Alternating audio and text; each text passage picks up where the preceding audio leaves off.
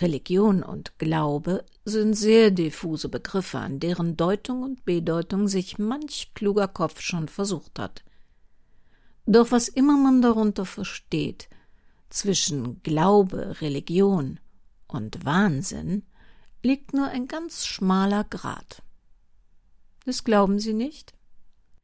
Dann zitiere ich hier mal Dr. Gregory House aus der gleichnamigen TV-Serie, der sehr richtig meinte, wenn man zu Gott spricht, ist man religiös. Wenn Gott mit einem spricht, ist man irre.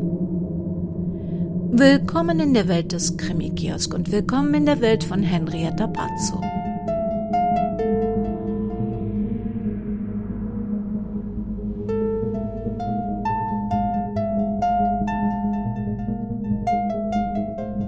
Lamm Fromm ein Kriminalroman von Henrietta Pazzo in mehreren Episoden. Eine Produktion des Krimikiosk Verlages Petra Weber in Köln. Sprecherin Petra Weber.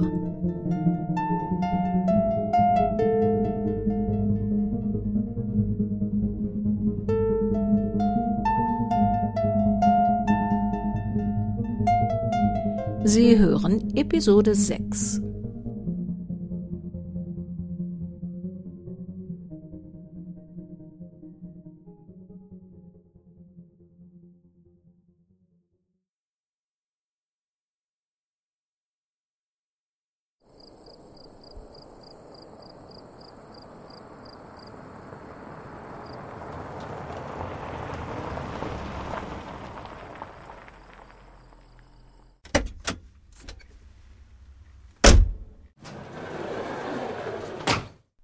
Wenn Sie eine Genehmigung zur Durchfahrt Ihres Privatfahrzeugs zwecks Personentransports in Grabnähe benötigen, füllen Sie bitte das Formular unter Angabe Ihres Kfz-Kennzeichens und des Grundes, warum die Person oder die Personen nicht bis zum Grab laufen können und gefahren werden müssen, aus. Nein, ich bin wegen etwas anderem hier.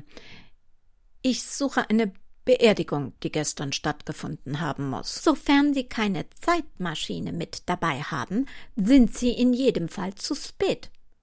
Name des oder der Verstorbenen? Ja, also ich weiß, das klingt jetzt merkwürdig, aber den Namen kenne ich nicht. Hm. Kommen Sie nicht sonst immer mit einem Fotoapparat? Haben Sie was verloren und wissen nicht mehr wo? Ja, ich fotografiere sonst immer hier, aber ich habe nichts verloren. Ah, es ist schwierig zu erklären. Ja, das scheint mir auch so. Sehen Sie, uns wurde versehentlich ein Kranz ins Büro geliefert, der gestern Vormittag zu einer Beerdigung geschickt werden sollte. Die Mitarbeiterin, die den Kranz bestellt hat, ist ähm, überraschend verreist und nun würden wir das Grünzeug gerne seiner ordnungsgemäßen Bestimmung zuführen, haben aber keine Ahnung, für wen er gedacht war. Soll ich mal im Computer gucken, ob ich eine Beerdigung von gestern finde, die passen könnte? Ja, wenn das ginge. Ich weiß ja nicht, ob Sie das dürfen. Meinen Sie wegen diesem Datenschutzgedöns? Verdammt, wenn die anfangen, unsere schönen Grabdenkmäler uns deine mit Nummerncodes zu versehen, dann hat der Irrsinn endgültig gesiegt. Aber solange das nicht passiert, bleiben die Toten hier mit Namen und allen Daten, die ihnen zustehen, einsehbar und in Würde liegen. Also, gestern gab es vier Beerdigungen, alle vormittags. Sie wissen nicht, ob Mann oder Frau oder gar Kind? Klingt blöd, aber nein. Nach einer Kinderbeerdigung sah der Kranz allerdings nicht aus, da hätten die Floristen sicher was Kindgerechtes eingeflochten oder getextet. Da waren's nur noch drei. Irgendwelche anderen Anhaltspunkte? Tja, ich weiß nicht, ob das weiterhilft. Auf dem Kranz durften keine Symbole, Kreuze oder ähnliches sein. Aha. Gestern hatten wir eine Beerdigung, da wollten die Angehörigen partout nicht unsere hübsche kleine Kapelle nutzen die sonst wegen ihrer freundlichen Atmosphäre so gerne genommen wird, hingen natürlich Kreuze drin. Das war die Beerdigung von Inge Wagner, 9.30 Uhr. Die Trauerrede und alles weitere wurde selbst organisiert. Das könnte hinkommen. Wissen Sie zufällig noch mehr darüber? Nein, Mehr steht hier nicht, nur Kontaktdaten des Bestatters, der den Körper hergefahren hat. Aber fragen Sie doch mal die ältere Dame, die immer mit einer großen Handtasche im Friedhofsbereich C sitzt. Sie müsste gestern von ihrer Bank aus die Beerdigung direkt mitbekommen haben. Vielleicht weiß sie mehr. Gute Idee. Dann vielen Dank erstmal. Barbara kannte die alte Dame durch gelegentliche Gespräche. Guten Morgen. Schon so früh hier? Kommen Sie sonst nicht erst immer nachmittags nach dem Kaffeetrinken bei Ihrer Freundin? Ach, wissen Sie, ich frühstücke jetzt immer mit ihr. Hier, an Ihrem Grab. Oh, das tut mir leid. Oh, das muss es nicht. Sie hatte ein schönes und ein gesegnetes Alter, bei vollem Verstand. Sie ist nur vorausgegangen. Wo ist Ihre Kamera? Ist es zu heiß zum Fotografieren? Ja, tatsächlich treibt mich heute auch etwas ganz anderes her. Waren Sie zufällig gestern Morgen um diese Zeit auch hier? Aber ja, ich sage doch, ich frühstücke jetzt immer hier mit Marlene, wenn das Wetter es zulässt. Und morgens, wie jetzt, geht es ja mit der Hitze noch. Also nachmittags verkrieche ich mich dann. Haben Sie die Beerdigung hier direkt vor Ihnen beobachtet? Ja, ich war gerade fertig mit meinem Tee und dem Brötchen. Na Gott sei Dank ist ja sonst doch etwas pietätlos schmatzend einer Beerdigung beizuwohnen. War da irgendwas anders als bei anderen Beerdigungen? Was meinen Sie? Ist Ihnen irgendwas an der Trauergemeinde aufgefallen? Nein. Nun gut, sie waren nicht schwarz gekleidet, das ist heute jedoch bei etlichen Beerdigungen so. Aber alle sehr gepflegt, nicht in Blue Jeans oder Leggings, was man hier durchaus auch schon mal sieht. Ach ja, es gab keinen Pfarrer oder anderen Priester. Das ist aber auch nicht so ungewöhnlich. Allerdings war auch keiner von den üblichen freien Rednern dabei. Die kenne ich inzwischen alle. Nein, das war so eine freie Kirche oder so etwas, und der Redner gehörte wohl dazu. Na ja, ansonsten viele Tränen, tröstende Worte, na ja, das Übliche. Und doch, das hat mich jetzt doch etwas überrascht, Sie glaubten wohl ernsthaft an die Auferstehung des Fleisches. Ähm, was? Sie sind wohl nicht sehr bibelfest. Es gibt diverse Vorstellungen, was mit Menschen nach ihrem Ableben geschieht. Die einen glauben, dass der Körper verfault, während die Seele wahlweise in Himmel oder Hölle kommt. Hm, was immer man sich auch unter Seele vorstellen mag. Andere glauben an eine Wiedergeburt, und dann wieder glauben Leute an die Auferstehung des Fleisches, die Auferstehung eines Körpers zu einem bestimmten Datum in Fleisch und Blut, so wie er war. Natürlich nicht alle, sondern nur die Toten, die vorher der richtigen Religion angehört haben. Naja, sonst würde es hier auch ein bisschen eng. Herr im Himmel, dass Marlene mit ihren vier verstorbenen Männern plötzlich wieder hier leibhaftig aufkreuzt, also das hätte etwas wahrhaft Beängstigendes. Allerdings, wenn ich wirklich die Gelegenheit bekäme, meinen Gerhard noch einmal in die Arme nehmen zu dürfen, ich würde schon mein Leben dafür geben. Eine schöne Illusion. Doch wem es hilft, daran zu glauben, dem sollte man sie lassen. Kannten Sie zufällig jemanden von der Trauergemeinde? Nein, da kannte ich niemanden. Aber Moment, den Bestatter kenne ich. Ich kenne hier alle von den Jungs. Morsdorf und Rübsteck. Finden Sie im Telefonbuch, äh, also im Internet. Die sind hier sehr viel aktiv. Warum interessiert Sie diese Beerdigung so, wenn Sie da niemanden kannten? Ach, das ist kompliziert. Ich kenne jemanden, der gestern zu dieser Beerdigung wollte, aber vorher verschwunden ist. Na, dann hoffe ich, dass Morsdorf und Rübsteck Ihnen helfen können. Ja, das hoffe ich auch.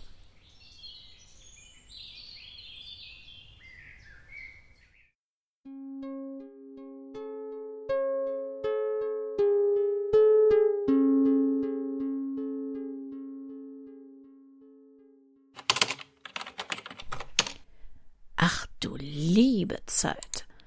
Was herrschte denn da für ein Chaos in Maikes Laptop? Im Büro war sie doch immer so organisiert. Ordner über Ordner mit Unterordnern, die gar nicht thematisch passten. Fotos, Videos, Dokumente, boah, alles ohne Sortierung. Puh. Wonach sollte sie da bloß suchen? Sylvia Klammer hatte sich die Durchsicht von Maikes Dateien leichter vorgestellt. Maike hatte alles Mögliche gesammelt und nach einem wahrscheinlich nur ihr verständlichen System abgespeichert. Oder völlig ohne System. Ja, vielleicht brachten die Social Media Accounts mehr. Facebook. Na Gott sei Dank waren alle Passworte im Browser gespeichert. Ja, hm. Der übliche Kram. Was hatte sie gehofft zu finden? Hallo, ich bin der Hinweis, der dich zu Maike führt. Bitte klick mich. Gab es bei den blockierten Personen vielleicht was Interessantes? Aha. Wer ist denn dieser Thomas Zerlochner? Klang nicht nach den üblichen Romeos, die weibliche Profile heimsuchten. Oh, ha! Maikes Mail-Provider spuckte unter dem Namen 896 Mails aus. Im Zeitraum von zwei Monaten. Wow. Ui. Anfangs klang das nach einer Romanze. Aber die letzten Mails. Also wenn das nicht Psychoterror war. Und wenn Sylvia das richtig verstand, hatte der Typ Maike auch mit Chat-Nachrichten überschüttet, auf die sie sich in den Mails bezieht. Meine Herren. Wieso hatte Maike nichts erzählt? Sie hatte nur mal angedeutet, dass es da ein lästiges Problemchen gäbe. Naja, die Geschichte war ja noch ganz frisch, als sie denn auch schon zu Ende ging. Was gab Maikes Laptop denn zum Thema Zerlochner-Preis? Ah, ein ganzer Ordner. Ui, der war sortiert. Sylvia ahnte, dass diese Ordnung dem Umstand zu verdanken war, dass die Dokumente womöglich gerichtsrelevant werden könnten. Ah, und Tatsache. Maike hatte eine einstweilige Anordnung nach dem Gewaltschutzgesetz beim Familiengericht erwirkt. Thomas Zerlochner durfte sich ihr nicht mehr ungestraft nähern. Hm. War es ihr wie vielen anderen Stalking-Opfern ergangen, und sie schämte sich, dass sie mit so einem Typen überhaupt Kontakt aufgenommen hatte? Manch ein vermeintlicher Prinz war halt doch nur ein Frosch. Ah, den würde sie sich mal genauer ansehen. Haben Sie die Beerdigung gefunden? Ich glaube ja. Ich fahre gleich zu dem Bestatter, der ist nicht weit von hier. Sehen Sie doch bitte mal in Maikes Computer, ob Sie etwas über eine Inge Wagner finden. Mach ich sofort, wenn ich zurück bin. Wo wollen Sie hin? Aber die Wahrheit bitte. Maike hatte einen Stalker. Thomas Zerlochner. Wussten Sie davon? Sie hat mal angedeutet, dass es Probleme gäbe in dieser Richtung und gefragt, was sie tun sollte. Der Typ versuchte Kontrolle über ihr Leben zu bekommen, obwohl eigentlich noch gar keine Beziehung bestanden hatte. Die waren nur mal Kaffee trinken. Und dann hatten sie wohl ein bisschen gechattet, aber sie hat früh bemerkt, dass der Typ seltsam war und hat sofort abgeblockt. Ist schon ein paar Wochen her. Ich habe sie kürzlich nochmal gefragt, ob alles okay sei, und sie meinte, es wäre alles geklärt. Der Typ sei kein Thema mehr. Sie wollen aber nicht dahin. Solche Typen geben doch so schnell nicht auf. Vergessen Sie das. Schicken Sie mir die Adresse per SMS. Ich fahre mit Siebert dahin. Ich rufe ihn gleich an. Maike beschrieb den Typ als kräftig und gewaltbereit. Da dackeln Sie mit Ihrem Stock nicht hin. Ich weiß mich zu wehren. Hm, genau das meine ich ja. Wenn Sie wieder mit Ihrem Silberknauf zuschlagen, muss ich am Ende noch einen Strafverteidiger für Sie suchen. Überlassen wir das Siebert. Die Polizei muss auch mal was tun. Suchen Sie lieber nach Infos zu dieser Inge Wagner. Ich melde mich, wenn wir mehr über Zerlochner wissen. Bis dann. Sylvia Klammer gab Inge Wagner in das Suchfeld von Maikes Laptop ein. Nix. Absolut gar nichts ob sie diese Beerdigung bei ihren Recherchen überhaupt weiterbrachte.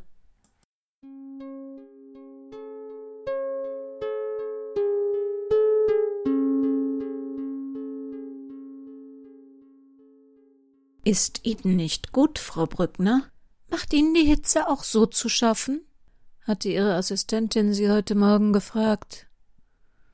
Nein, sie sah gar nicht gut aus. Die dunklen Kränze unter ihren Augen wurden jeden Morgen größer. Schlaf. Sie hätte dringend Schlaf benötigt.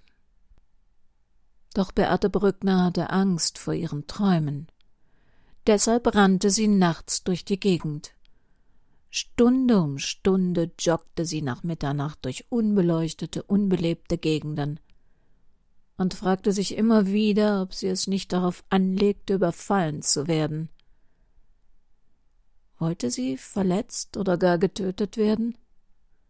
War sie einfach nur zu feige, es selbst zu tun?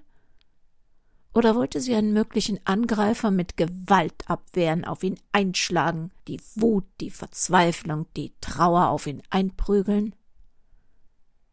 Bei dem Gedanken erschrak sie. War dies der Beginn von Wahnsinn? Was war bloß passiert?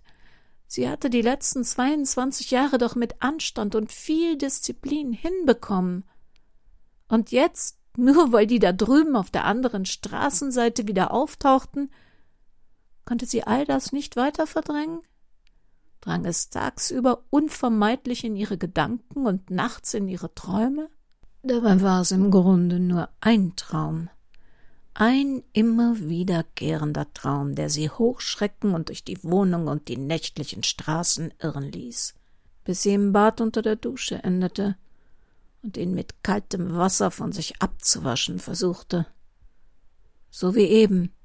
Ihr Blick fiel in den Spiegel. Das nasse Haar ließ kleine Wassertropfen auf ihre Schultern perlen. Du siehst älter aus als neunundvierzig, bescheinigte sie ihrem Spiegelbild. Das graue Haar, die tiefen Stirnfalten, die Mundfalten. Hatten sie sich in den letzten Wochen vergrößert? Der glanzlose Blick. Das alles ließ sie mindestens zehn Jahre älter aussehen, aber wen interessierte das schon? Ihr Traum, wenn sie sich jetzt hinlegte und zu schlafen versuchte, würde sie um mehr als zwanzig Jahre jünger machen. Er würde sie wieder an jenen sonnigen Frühlingstag vor zweiundzwanzig Jahren zurückführen, vor die Türe ihres Elternhauses, ein Vorstadthaus im Grünen. Sie würde noch die traurige Stimme ihrer Mutter hinter sich hören. Kind, überleg dir das. Das kannst du doch nicht tun. Wir sind doch deine Eltern, Tabitas Großeltern. Wir haben das doch nicht so gemeint. Wir werden das in Zukunft respektieren. Aber du willst sie uns doch nicht wirklich für immer wegnehmen. Sie würde wieder den Stolz in sich spüren, den Stolz, das Richtige getan zu haben, dem Bösen getrotzt zu haben, Gottes Willen zum Sieg verholfen zu haben. Und dann würde ihr Blick auf die andere Straßenseite fallen, wo ihr kleines Mädchen fröhlich winkend vom Ponyhof kommend brav den Verkehr beobachtet, so wie sie es gelernt hat, einen großen Bus von links passieren lässt um danach auf die Straße zu treten und in ihre Arme zu laufen, direkt vor einen entgegenkommenden LKW.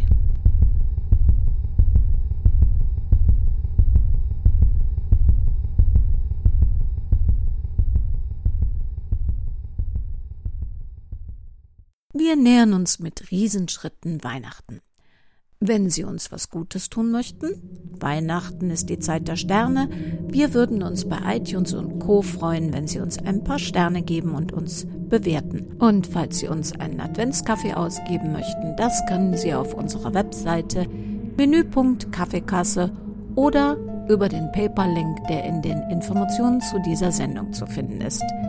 Dort finden Sie auch Hinweise zum Impressum, das auf www.krimikiosk.de eingesehen werden kann und mit dieser Sendung verlinkt ist. Ob Sie nun ein gläubiger Mensch sind oder ob das Glauben nicht so Ihr Ding ist, passen Sie bitte gut auf sich auf, denn das Leben kann für jeden von uns sehr kurz sein.